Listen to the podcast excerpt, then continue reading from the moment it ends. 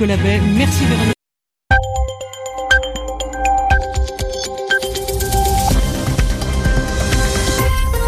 Vous écoutez Radio France Internationale, il est 22h à Paris, 20h en temps universel. Namouri Dosso.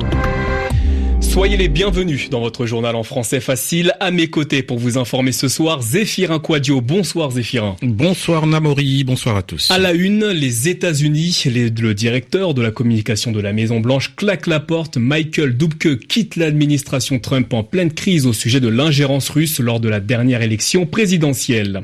Début de ramadan sanglant à Bagdad en Irak, deux attentats ont fait au moins 30 morts. Ces actes ont été revendiqués par le groupe terroriste État islamique.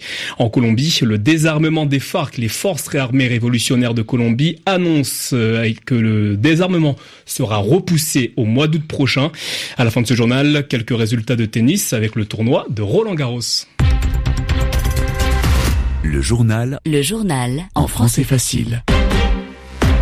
Le directeur de la communication de la Maison Blanche démissionne après seulement trois mois à son poste. L'annonce a été faite sur son compte Twitter. Alors que le président américain Donald Trump et ses équipes traversent de nombreuses turbulences, Michael Dubke quitte son poste très stratégique au nom.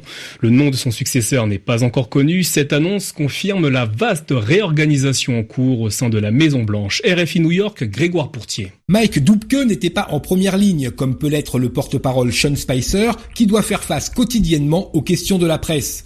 Mais le fait est qu'il n'a pas franchement réussi à valoriser la parole souvent iconoclaste de Donald Trump et encore moins à éteindre les incendies qui se déclarent presque chaque jour à la Maison Blanche. Il n'a pas non plus pu canaliser la fougue du président qui, encore ce mardi matin, a tweeté pour critiquer vertement les médias et le Parti démocrate, un grand classique, mais aussi cette fois l'Allemagne. Alors, Dubke en a-t-il eu marre des humiliations répétées qu'il aurait subies de la part de son patron qui ne met pas de gants quand il estime que le travail est mal fait? Ou bien Dubke a-t-il été en quelque sorte viré, payant des stratégies hasardeuses dans un contexte explosif? Sa décision ne daterait en tout cas pas d'hier, puisqu'il avait remis sa lettre de démission dès le 18 mai, tout en restant disponible pour gérer la tournée présidentielle à l'étranger. Surtout, elle pourrait présager d'une vaste réorganisation de la Maison Blanche qui manque encore de ressources humaines pour être sur tous les fronts et où les différents camps se tirent souvent dans les pattes. Ainsi, au-delà même de la communication officielle, le problème des fuites vers la presse est aussi à gérer en priorité. Grégoire Pourtier, New York, RFI. Alors, vous écoutez Radio France Internationale où il est 22h et deux minutes ici à Paris. Jusqu'où iront les tensions entre les États-Unis et l'Allemagne?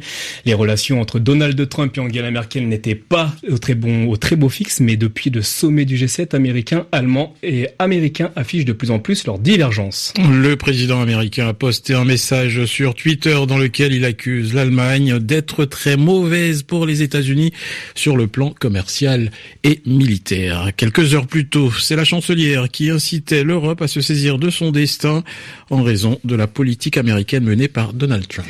La ville de Bagdad en Irak a de nouveau été frappée par un double attentat aujourd'hui, quelques jours seulement après le début du ramadan. Près de 30 personnes ont été tuées, une centaine blessées. Les deux attentats ont été revendiqués par le groupe État islamique Tofik Benaïchouch. Mardi, peu après minuit, un kamikaze a fait exploser un véhicule piégé devant un marchand de glace dans le quartier de Karada, dans le centre de la capitale irakienne. À cette heure-ci, après le dîner du soir de Ramadan, la foule est dehors, les enfants mangent des glaces pour se rafraîchir, les gens se détendent, font des courses, discutent avec leurs voisins. C'est un carnage. Quelques heures plus tard, un autre kamikaze fait exploser une voiture piégée non loin du principal bâtiment du service des retraites, près d'un pont de la capitale très emprunté par la population, là aussi c'est une boucherie. Les djihadistes de l'État islamique d'abord se vengent sur ceux qu'ils considèrent comme leur ennemi juré, les chiites, mais également, en très mauvaise posture dans la dernière des grandes villes irakiennes qu'ils contrôlaient, la ville de Mossoul, eh bien tentent d'ouvrir des fronts dans d'autres villes pour desserrer les taux. En vain, la chute de Mossoul n'est en fait qu'une question de temps, même si la progression de l'armée irakienne est ralentie dans la vieille ville par un entrelac de ruelles étroites très peuplées et difficiles d'accès pour les blindés. Macron a reçu aujourd'hui à Paris une délégation du Haut Comité des négociations qui réunit l'opposition syrienne. L'annonce a été faite par un communiqué de l'Élysée. Le président français a tenu à saluer Riyad Hijab, coordonnateur du Haut Comité de l'opposition pour les négociations. Un geste de plus de la part de Paris dans son soutien à l'opposition syrienne. Il intervient moins de 24 heures après la visite à Versailles du président russe Vladimir Poutine, soutien indéfectible du régime de Bachar el-Assad. Vladimir Poutine, justement, maître du Kremlin en a la certitude, le régime de Bachar el-Assad n'est pas responsable de l'attaque chimique de Rancheroun en Syrie le 4 avril dernier. C'est ce que le président russe a affirmé dans une interview sur le site de nos confrères du Figaro. Les journaux en français facile. Et en Colombie, le désarmement d'environ 7000 guerrilleros des FARC, les forces armées révolutionnaires de Colombie, sera repoussé de 20 jours en accord avec les Nations Unies. Ce désarmement devait en principe s'achever demain. La réintégration des guerrilleros à la vie civile a été reportée au 1er août.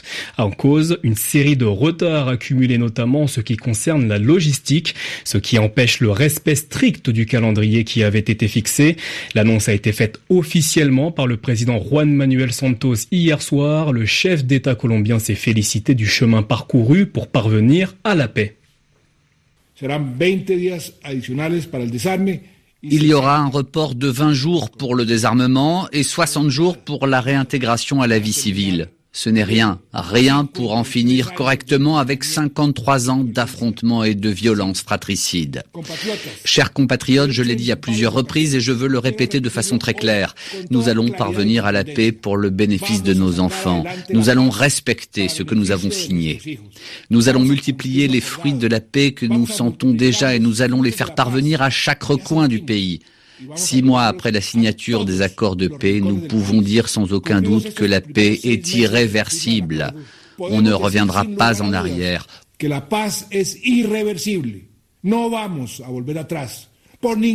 Aucune raison ne nous fera revenir aux époques terribles de la violence, de la peur, des assassinats et des massacres.